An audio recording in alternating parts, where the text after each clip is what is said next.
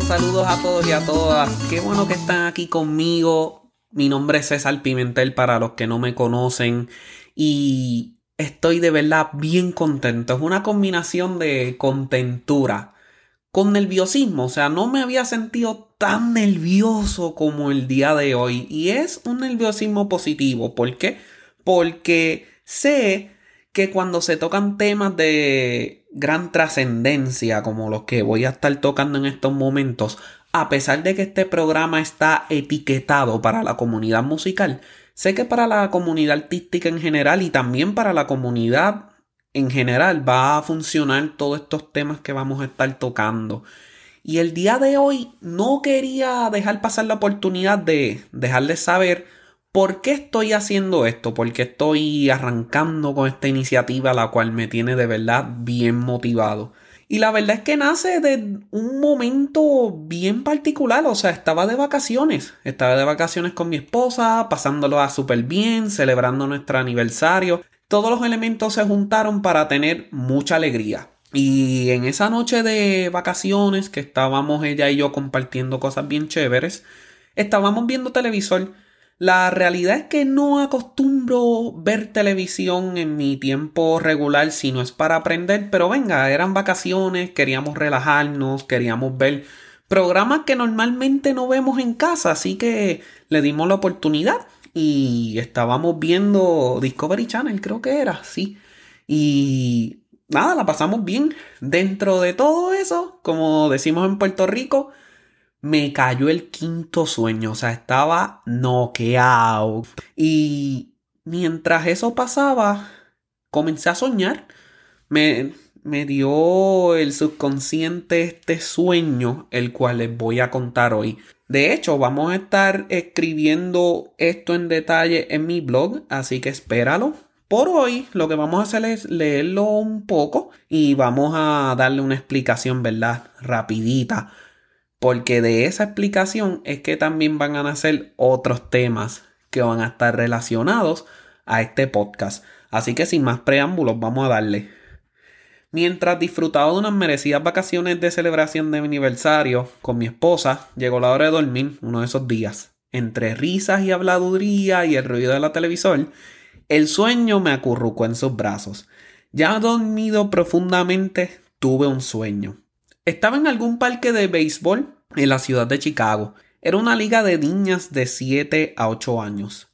Ambos equipos eran excelentes, pero la lanzadora del equipo local era más que sobresaliente. Se perfilaba como la mejor lanzadora en todos los Estados Unidos en su categoría. Era tan palpable sus destrezas que todas las universidades de la nación tenían un reclutador o reclutadora viendo el juego en vivo.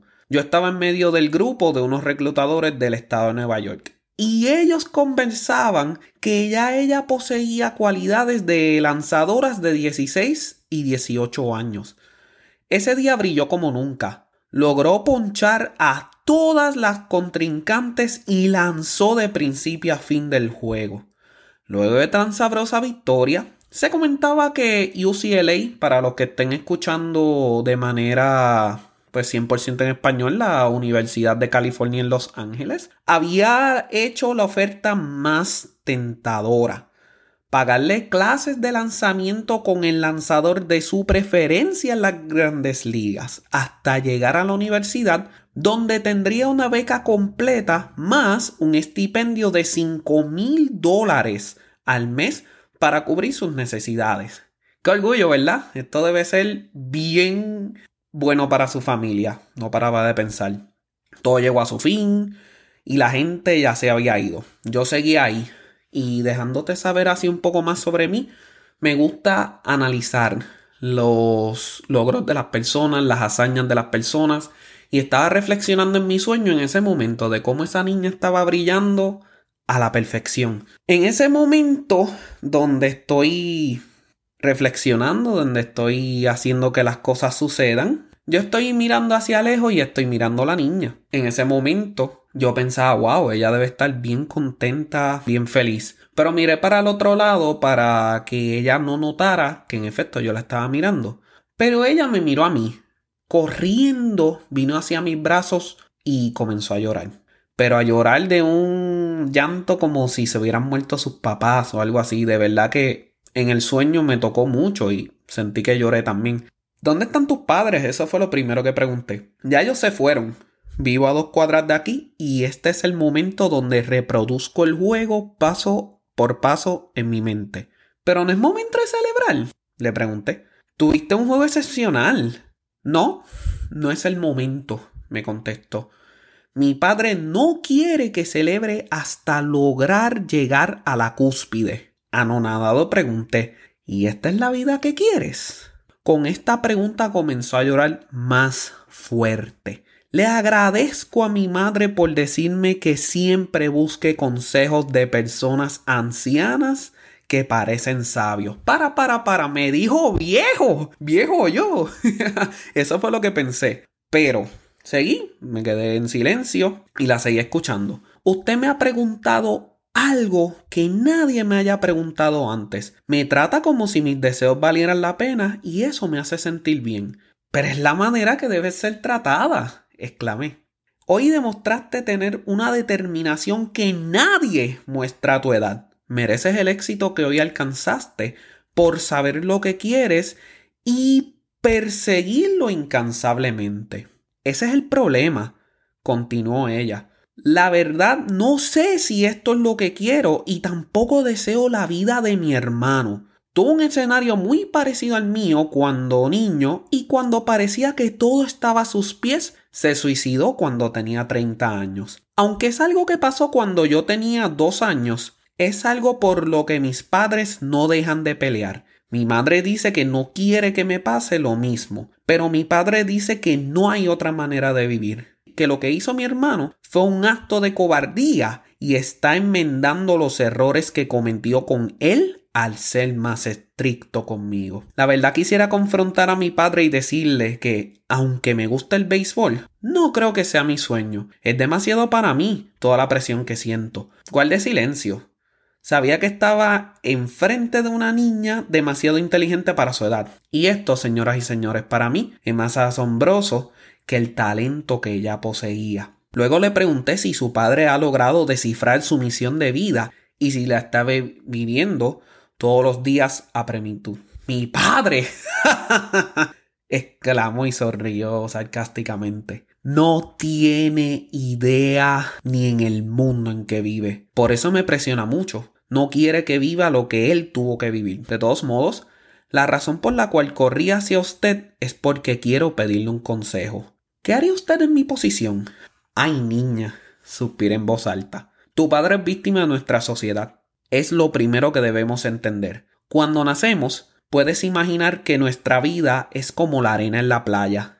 El objetivo es dejar huellas para que las personas puedan seguirlas y apreciarlas. Al comenzar a caminar, notarás que tus huellas pueden parecerse a la de muchas otras personas. Aún así, tus huellas dactilares son únicas. Luego sentirás que la arena estará caliente o puede que esté fría. Tus pies se irán acostumbrando a esas temperaturas. Lo mismo sucede con las dificultades que atravesamos. Siempre estarán ahí, pero no podemos dejar de vivir a plenitud por miedo a cometer errores. El próximo paso es ser consciente de tu andar. Asegúrate que siempre sabes a dónde vas. Aunque en el proceso tengas que detenerte, más vale andar un pie a la dirección correcta que una milla dando vueltas en círculos.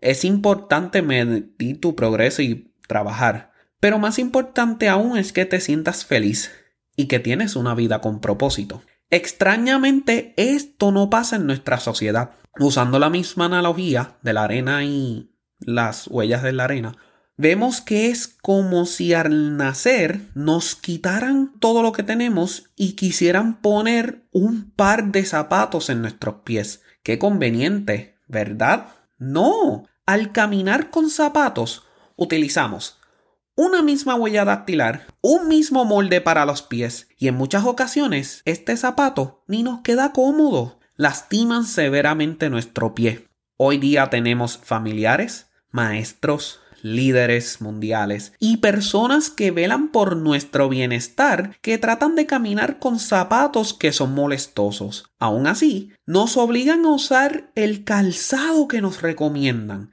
No sabemos cuán lastimado pueden estar estas personas y aún así nos dan un calzado para utilizar. Claro, un zapato incómodo tiene la capacidad de cubrir tus heridas y ocultárselas al mundo. No hay necesidad de mostrar tu esencia para ser parcialmente exitoso. Pero, ¿qué pasa cuando tus pies descalzos sufren heridas que igual se sufren con zapatos? Eventualmente sanarán y quedarán cicatrices. Una persona descalza o que vive su esencia plenitud siempre puede aconsejarte sin decirte qué hacer. Y el mejor consejo posible que puedes aprender hoy es que aprendas a distinguir si nuestras pisadas pertenecen a tus pies o a tus zapatos. Al aferrarte a tus ganas de aprender, de conocerte y al trabajo arduo, lograrás descubrir que tu pie descalzo es el que tienes que utilizar. Luego de descubrir tus pies, puedes descubrir personas que tienen alguna similitud con tus pisadas. Ese es el momento de construir relaciones y comunidades. Hoy no sé si tu comunidad es la misma que la mía. De ser así, con gusto puedo delinearte los posibles hoyos en la arena para que así los evites. Al mismo tiempo, esa arena, así como nuestra sociedad, están en constante cambio. ¿Quién sabe si los hoyos que yo vi todavía siguen allí? Pero es importante tener una idea clara de dónde vengo y entender los cambios que han sucedido con el tiempo. Al final, es obligatorio adueñarte de tu historia y tener la capacidad de defender tus ideales. No dejes que tu curiosidad muera. Con ella será sencillo aprender a desaprender. Luego verás que hay mucha gente que comparte tu andar y ellas te ayudarán a llegar más lejos. Y más importante aún, debes distinguir la diferencia de pisadas de pies descalzos y pisadas de zapatos. ¿En cuáles confiar? Ya sabes, sonreí. Con lágrimas de felicidad, la niña volvió a abrazarme. Acto seguido, me dijo que deseaba ser mi nieta o bisnieta, pues entendía que ellos debían ser los niños más felices del mundo, y se fue corriendo contenta a su casa. ¡Bisnietos! grité. ¡Qué mal me veo a mis treinta! O sea, ¿qué decrépito puedo entonces yo verme a mis treinta en este sueño? Enfurecido, pero comprensivo, corrí hacia el baño para contemplarme al espejo. En efecto, vi el reflejo de un octogenario, de una persona de 80 años. No era mi reflejo. ¿Habré conversado conmigo mismo 50 años después? Qué interesante, ¿verdad? Vamos a comenzar desde el principio, donde esta niña llega corriendo hacia mí y me dice que necesita el consejo de alguien. Nuestra sociedad ahora mismo está sufriendo de una terrible falta de identidad. Y a veces las personas en las que debemos confiar no hacen la tarea de buscar su esencia, de buscar cuál es su objetivo en la vida y cuál es su misión. Todo lo contrario, le pusieron tareas y misiones que quizás no le convenían o que quizás no sienten que son de ellos. Y me hace pensar que esos son los zapatos que me vinieron en el sueño. En ese sueño donde los zapatos decían que podían lastimar la gente. Y sí, vivimos con corazas para que la gente no vea nuestra esencia. Porque sabes qué? Que la gente vea nuestra esencia duele. Que la gente vea lo que nosotros podemos dar duele. Porque no somos seres perfectos. No somos seres que estamos destinados a no cometer errores. De hecho, Cometer errores es necesario. Fracasar es necesario. Pero así como dije en el sueño que un pie hacia la dirección correcta es mejor que una milla dando vueltas en círculos, es bien importante, amigas y amigos, que saquemos un momento, ya sea en la mañana o en la noche, y hagamos reflexión. ¿Qué queremos para nuestra vida? O sea, después de todo, ¿por qué no cumplir tus sueños en un mundo donde actualmente estamos viviendo en una pandemia. ¿Qué importa lo que pueda pasar de aquí a 20 años? De aquí a 5 años se ve incierto. No sé si yo voy a morir mañana. No sé si voy a morir la semana que viene. Y aunque espero tener salud y aunque espero tener mucha prosperidad en mi alma y en mi corazón, la verdad del caso es que no puedo estar de acuerdo con vivir el día de hoy como si fuera el último. Es vivir el presente. Y cada día que vivamos es como plantar una semilla.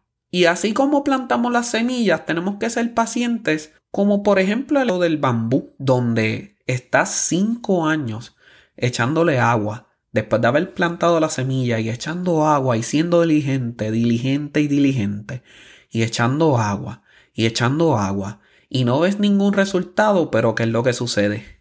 Debajo de la tierra, ese bambú está creciendo, está teniendo muchas raíces fuertes, la fortaleza que está logrando es inmensa. Luego de cinco años, el crecimiento es exponencial. Amigas y amigos, vivimos en una época donde queremos asociar todo con el microondas y no puede ser así. Tenemos que agarrarnos a nuestra comunidad, tenemos que agarrarnos a nuestra familia, tenemos que agarrarnos a los que nos rodean, a los que forman esa comunidad a la cual estaba hablando, para al final del día poder disfrutar la existencia. La existencia no busca nada, la existencia no tiene metas. La existencia es hoy y la existencia es ahora. Y todos necesitamos, no importa desde qué plano de profesión, ya sea en el arte o ya sea en otra cosa, buscar nuestra felicidad. Y con esa felicidad motivar a nuestros amigos, nuestros hermanos, nuestra comunidad. Retroalimentarnos positivamente todos los días. Retroalimentarnos positivamente todos los años. Celebrar que estamos vivos. Celebrar que tienes un amigo. Celebrar que tienes una pareja. Celebrar que puedes levantarte hoy y tocar tu instrumento. Celebrar que puedes aprender. Que tienes una oportunidad nueva con tan solo levantarte y respirar aire fresco. Pero lo más importante, no hay universidad, ni hay escuela, ni hay mentor que pueda enseñarte a vivir tu vida con la esencia más llena, más plena y más pura. Gracias por estar aquí conmigo. Gracias por este ratito y espero verte en el segundo episodio donde estaremos hablando de otros temas como este. Y no me puedo ir sin recordarte que con cada episodio estamos construyendo caminos de plenitud y borrando marcas de dolor. Será entonces hasta la próxima. Un abrazo virtual.